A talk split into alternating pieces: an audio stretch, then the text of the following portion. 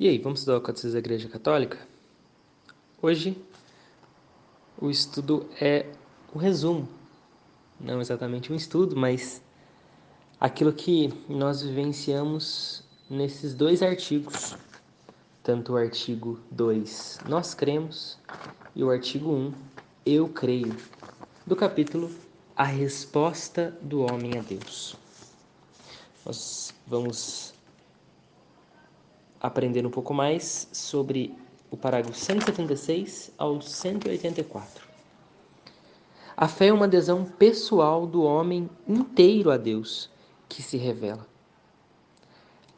Ela inclui a adesão da inteligência e da vontade à revelação que Deus fez de si mesmo por suas ações e palavras. Parágrafo 177. Por conseguinte, crer tem dupla referência à pessoa e à verdade. A verdade, por confiança na pessoa que a atesta. Não devemos crer em ninguém a não ser em Deus, o Pai, o Filho e o Espírito Santo. Parágrafo 179. A fé é um dom sobrenatural de Deus.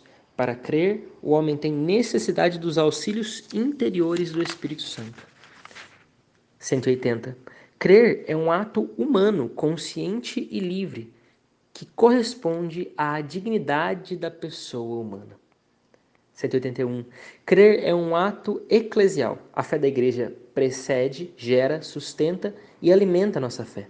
A igreja é a mãe de todos os crentes. Ninguém pode ter a Deus por pai se não tem a igreja por mãe. 182. Nós cremos em tudo o que está contido na palavra de Deus, escrita ou transmitida, e que a igreja propõe a crer como divinamente revelado. 183 e 184. A fé é necessária à salvação. O próprio Senhor afirma: quem crer e for batizado será salvo.